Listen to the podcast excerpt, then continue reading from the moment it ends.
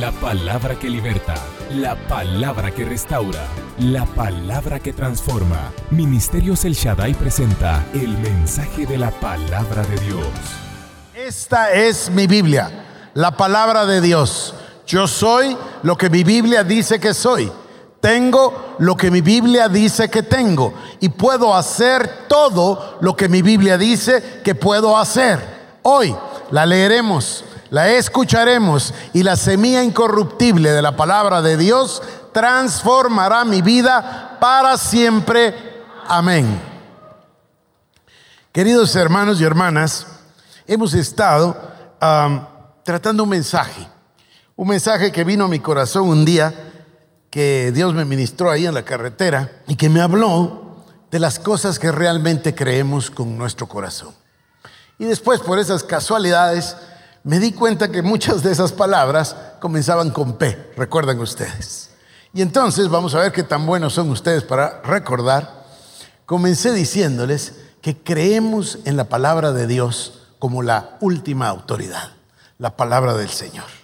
Hablamos de creer en la paternidad de Dios y luego pasamos a creer en el poder, el poder sobrenatural de Dios el poder del Espíritu Santo en nosotros. El poder del nombre que es sobre todo nombre, el nombre de Jesús. Hablamos del poder de la predicación, el poder de la proclamación del Evangelio, el poder de la predicación de las buenas nuevas. Todas las cosas son hechas viejas y aquí todas son hechas nuevas. Perdón, todas las cosas viejas pasaron y aquí todas son hechas nuevas. Dios nos da una nueva oportunidad, Dios nos da una nueva vida. Somos bautizados en el cuerpo de Cristo y esto se debe al poder de la proclamación del Evangelio, al poder de la predicación. Pero luego dijimos, creemos en el poder de la petición. Creemos en el poder de la oración, porque el que pide, recibe, y el que busca, haya, y todo aquel que toca, le será abierto. Creemos en el poder de la petición, en el poder de la oración. Y hablamos de creer en las promesas de Dios, porque son en Él sí y amén. Y hablamos de creer en la providencia divina que tiene un plan para cada uno de nosotros. Y también hablamos del plan de las edades. No somos un accidente, hay un propósito para cada uno de los creyentes que conforman la iglesia, que será la novia y la esposa en las bodas del Cordero y reinará con Cristo por los siglos de los siglos. Bueno, hoy quiero hablar de otra y esta es maravillosa para mí. Creo en la paz de Dios. Shalom. Pero la paz no es ausencia de conflicto. La paz significa, en el término shalom, significa un estado de pleno bienestar, un estado de plenitud total, un estado de tranquilidad, un estado de bienestar, un estado de bendición, un estado de paz, shalom. Y quiero hablar de cuatro temas. Número uno, paz con Dios. Dice Colosenses capítulo número uno, deja que la paz de Dios gobierne en tu corazón. Quiere decir que hay una paz de Dios, hay una paz con Dios. El Evangelio dice que nosotros estábamos muertos en nuestros delitos y pecados. Esa expresión maravillosa de Pablo en Efesios dice, pero Dios, que es rico en misericordia, nos salvó, nos dio la posibilidad de acercarnos a Dios. Bien dice la palabra, no es que nosotros le amamos, es que Él nos amó de primero y nos llamó y nos salvó y nos predestinó, etcétera, etcétera. Y en esto Dios nos abrió la puerta de la salvación a través de un elemento, paz con Dios.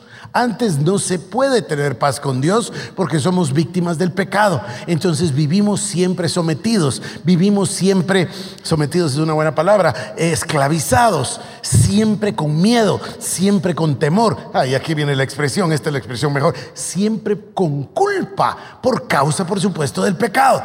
Pero cuando viene la salvación de Dios y Él nos dice que somos llamados hijos suyos, entonces viene la paz con Dios. Y cuando tenemos paz con Dios, nuestra vida cambia y caminamos por la vida con absoluta tranquilidad. Vuelvo a insistir, Paz no significa ausencia de conflicto, porque ciertamente vienen las luchas, vienen los dardos de fuego del enemigo, vienen las tribulaciones, vienen las pruebas. Obvio que todo eso sucede, pero en medio de ello caminamos como Cristo en medio de la tormenta, con absoluta paz, sabiendo que nuestro Padre en los cielos nos sostiene de la mano y que no nos dejará caer.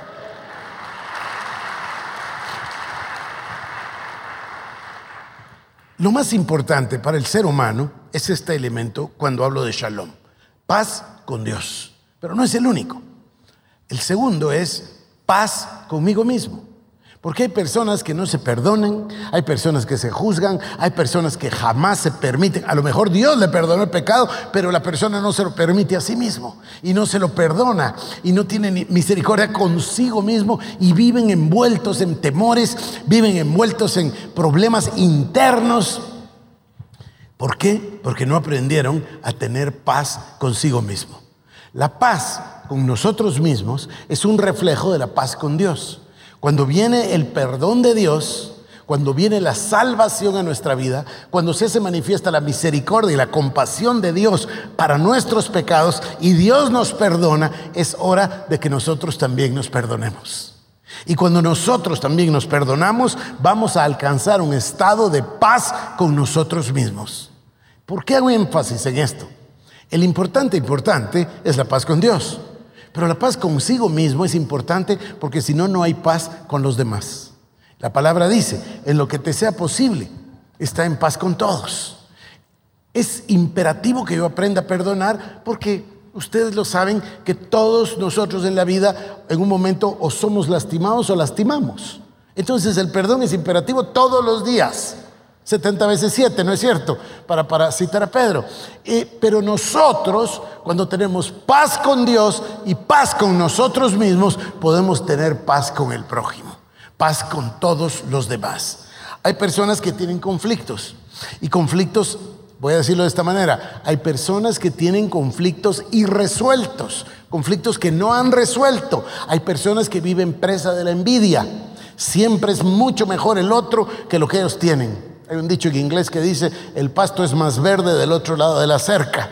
Es decir, siempre están viendo al otro que el otro está mejor y siempre están eh, deseando, anhelando y además eh, envidiando. Y entonces no, no, están contentos consigo mismos, no están contentos con lo que Dios les dio.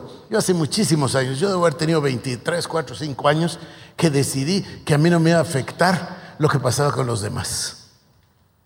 Había mucha gente que estaba mucho mejor que yo, pero yo nunca me ocupé ni de la envidia, ni me ocupé de estar deseando lo de los demás de estar todo el tiempo pendiente de que los demás están mejor que yo. No, no, no, no, no. Yo puse mi plan, puse mi norte y empecé a caminar. Y estoy satisfecho conmigo mismo y estoy satisfecho con lo que hago y cuando me voy a dormir estoy recontento conmigo mismo. Yo sí lo practico, miren que yo practico lo que predico y predico lo que practico. Se van a reír. Total, siempre se ríen. Así que se van a reír. Pero yo tengo un dicho y mis hijos se carcajean. Pero yo, es maravilloso ser yo. De verdad. Por supuesto debe haber gente mejor que yo, pero yo estoy feliz de ser yo. Yo no estoy envidioso de nadie. Vivo tranquilo, tengo paz conmigo mismo. Se van a reír otra vez y me amo con pasión. Así es. Y vivo contento. ¿Y saben qué es lo que me gusta? Espérenme porque voy más lejos. ¿Sabe qué es lo que me gusta de mí? Seguro que hay un montón de defectos y de cosas, pero adentro vive Cristo. Y eso es lo que vale la pena. Eso es lo que vale la pena. Entonces, nos amamos, estamos tranquilos, vivimos sanos, transmitimos alegría, cuando entran a la gente en contacto con nosotros, la gente se alegra, se le prende la cara como foco. ¿Por qué uno está alegre? ¿Por qué uno es, capaz de saludar a la gente en la calle o es capaz de saludar a un empleado que le sirve o, o lo que sea? ¿Por qué? Porque tenemos paz con Dios y tenemos paz con nosotros mismos. Es importante tener paz conmigo mismo porque si no, no puedo tener paz con los demás. Y el que vive sin paz con los que le rodean es horrible. Yo tenía una persona cercana que vino conmigo, era una persona muy sencilla, que trabajó conmigo por muchos años, toda una vida. Entonces yo conocía bien sus circunstancias y un día vino conmigo y me dijo que la situación era invivible. ¿Por qué? Porque se había muerto su papá y le había dejado la casa a él y a su hermana. Pero los años pasan, entonces ahora él tenía esposa e hijas o hijos. Y la hermana tenía esposa e hijos. Y todos convivían en la misma casa. Y la situación era horrible y difícil. Dije yo, pero qué cosa, y usted no mejor le conviene ir a alquilar o salir de ahí, no. Y bueno, era una cosa. Y yo estoy ahí sentado en mi oficina y entra la hermana Ana María, se fíjate que te busca la hermana fulanita. La hermana fulanita era una miembro de la iglesia que se nos había perdido. De repente ya no estuvo.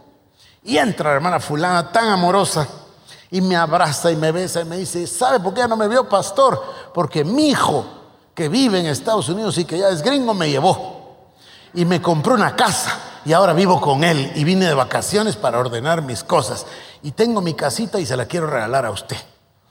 Y bueno, le dije gracias, pero dijo una cosa maravillosa. Dijo, mire, usted haga lo que usted quiera con la casa. Oye, ¿usted me da libertad? Sí, gracias. Entonces lo llamé al otro amigo. Mire este milagro que pasó y Dios me dio esta casa justo para usted. Entonces ella me dio permiso para hacer lo que yo quiera, así que usted va a ir a hacer la escritura. Ana María arregló todo para que fueran a hacer la escritura y le pasaran la casa a mi, a mi colaborador y amigo. Y entonces yo estaba feliz, ¿no? Estaba feliz por la hermana que me regaló una casa. Estaba feliz porque yo le pude dar la casa al otro. Estaba feliz de que el otro se fuera. Entonces vengo y le digo un día, bueno, ¿y qué? Ya se mudó. Ay, yo no me mudo. ¿Cómo? Imagínese usted, me voy y me quita la mitad de la casa, mejor me quedo. ¿Se dan cuenta? Esa es una persona, perdonen que estoy usando a mi amigo de ejemplo, pero ¿saben qué es eso? hay miles de esos. Prefieren quedarse a vivir en el conflicto en lugar de mudarse a abrir otro pozo, como dice la palabra. Yo no me quiero quedar en el conflicto. Prefiero salir mal del conflicto, pero salir del conflicto y tener paz con los demás. Hay personas que dicen, es que yo no me salgo de esta sociedad aunque el socio y yo nos matemos. Ven, eso, eso, no está bien. Hay que luchar por tener paz con todos los demás. Y si tenemos que perdonar, perdonar. Y si tenemos que olvidar, olvidar. Pero fíjense bien, cuando una persona se queda amarrada al odio, dice, yo no perdono y yo no me olvido. ¿Quién es el que se queda amarrado? ¿Él o el otro? Él. El otro a lo mejor ni sabe bien. ¿Se fijan? El otro día alguien me preguntó y me dijo, pero usted verdaderamente le cae mal a unas personas. Supongo, le dije, claro. Pues, ni modo, ¿no? Sí, me, lo imagino y debe ser re fácil. Y dice, pero, y ellos lo odian y hablan de eso. Y me empezó a decir un montón de cosas. Mire, le dije yo, ni sé ni me interesa. Ni sé ni me interesa. ¿Usted para qué me está contando cosas? Váyase. Yo quiero vivir libre. Yo no me voy a quedar amarrado a un odio, ni me voy a quedar amarrado a un resentimiento, porque esas son cárceles para el alma. Yo quiero estar libre para oír a Dios, libre para tener paz con todos. Eso es shalom. Shalom no es ausencia de conflicto. Shalom es vivir en paz en medio del conflicto. Tener paz aún en medio de la tormenta. A, paz con Dios. B, paz conmigo mismo. C, paz con los demás. D, paz con el medio que me rodea. Tengo que vivir en paz con el medio que me rodea. No podemos destruir el medio ambiente y esperar que el medio ambiente nos bendiga. No podemos nosotros destruir aquello que hacemos y en lo que laboramos y esperar que se levante. Tenemos que vivir en paz con todo lo que nos rodea. Esto, esto es un principio básico. Creemos en la palabra, creemos en el perdón, creemos en la proclamación del Evangelio, creemos por supuesto en la providencia, en las promesas de Dios, en el poder de Dios. Pero creamos, queridos hermanos, que la paz es verdaderamente importante. ¿Por qué se va la gente al hospital? ¿Por qué se muere el corazón? ¿Por qué se mueren las personas que tienen grandes conflictos? Porque no aprendieron a cultivar este principio tan elemental. Dios es el que nos enseñó que Él en su gracia y amor nos da paz, paz con Dios. Y nos llama a tener paz con nosotros mismos. Pero la paz con nosotros mismos no sirve, sino para tener paz con los demás, para poder vivir en tranquilidad. En mi casa, cuando éramos jovencitos, reñíamos con mi hermana y no nos llevábamos bien a pesar de ser solo dos. Y de pronto mi mamá, un día, y ustedes lo saben, se enojó de que nosotros estuviéramos, no peleando, pero discutiendo. Y mi mamá agarró una escoba y dijo, voy a sacar al diablo de aquí de mi casa. No sé si recuerdas ese testimonio. Y salió con la escoba y Satanás y oró, y fuera de aquí no me vas a estar separando a mi familia, fuera en el nombre de Jesús. Y se acabó. Nunca más volvimos a tener problemas en 20, 30 años. Y cuando nos reunimos todos, mis sobrinos, mis hijos, mi hermana, Cecilia y yo, es tan agradable, pero tan agradable. La pasamos tan bien, nos queremos tanto. Cuando ya se van en la tarde, porque generalmente es almuerzo, cuando ya se van en la tarde, ah, se queda uno triste de que no se alargó más la reunión, porque tenemos paz, porque tenemos amor en la casa, porque estamos contentos. ¿Cuánta gente no puede gozar de un momento con su familia porque están llenos de conflictos? Yo le insto el día de hoy, deshágase de los conflictos, arregle su familia, que es lo mejor que tiene, y la paz de Dios que gobierna en su casa, en su corazón, en su vida y en su trabajo. Y que alcance esa paz, shalom, a todo lo que cada uno de nosotros hacemos. Y voy a jalar el otro elemento. Es imposible vivir en paz sin el perdón. Perdón de Dios para nosotros, perdón de nosotros para los otros, perdón de los otros para nosotros. Necesitamos vivir en perdón. Apresúrese, que no caiga el sol sobre su enojo. Perdone rapidito, no se esté arrugando ahí de tanto resentimiento. ¿Han visto unas gentes que están los pobres todos como que fueran eh, pasitas de tan amargados? Sin ninguna alusión personal. Pero han visto ustedes eso. Es porque guardan los resentimientos y los rencores. Bueno, yo creo en todas estas palabras con P y no dudo que se me van a ocurrir muchas más. Pero la más importante, queridos hermanos, es esta. Paz con Dios.